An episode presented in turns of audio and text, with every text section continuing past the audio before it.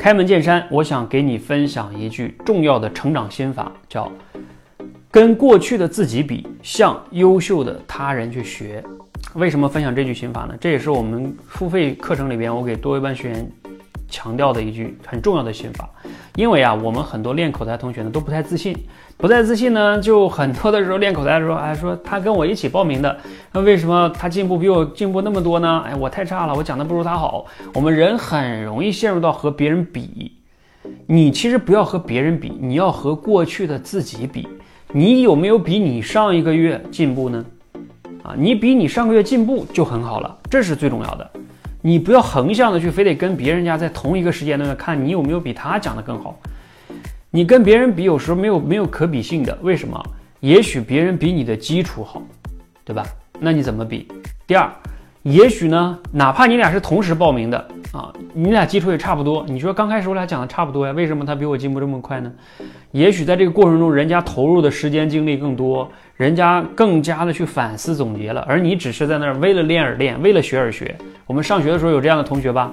每天都在那磨洋工啊，他每天也是 挺早来啊，挺晚走，也很认真，也很努力在那做，但是从来不反思总结，他进步当然就慢呀，他学习成绩肯定也没那么好。而那些学习好的人，你看着他，他也跟你一样学习时间是吧？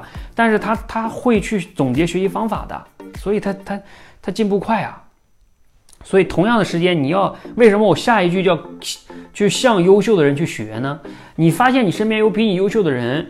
你不要去跟他比，完了之后你变得自卑了，打击自己。你要去跟他请教，说，哎，你是怎么样做到的？你这个细节，你具体做做了哪些动作？你跟在我们社群练口才也一样，你碰见优秀的学员，你可以去加他，加上他呀，去跟他私聊，问问他，他他自己怎么做到的，请教他具体的细节，然后你才能学到人家的精髓啊。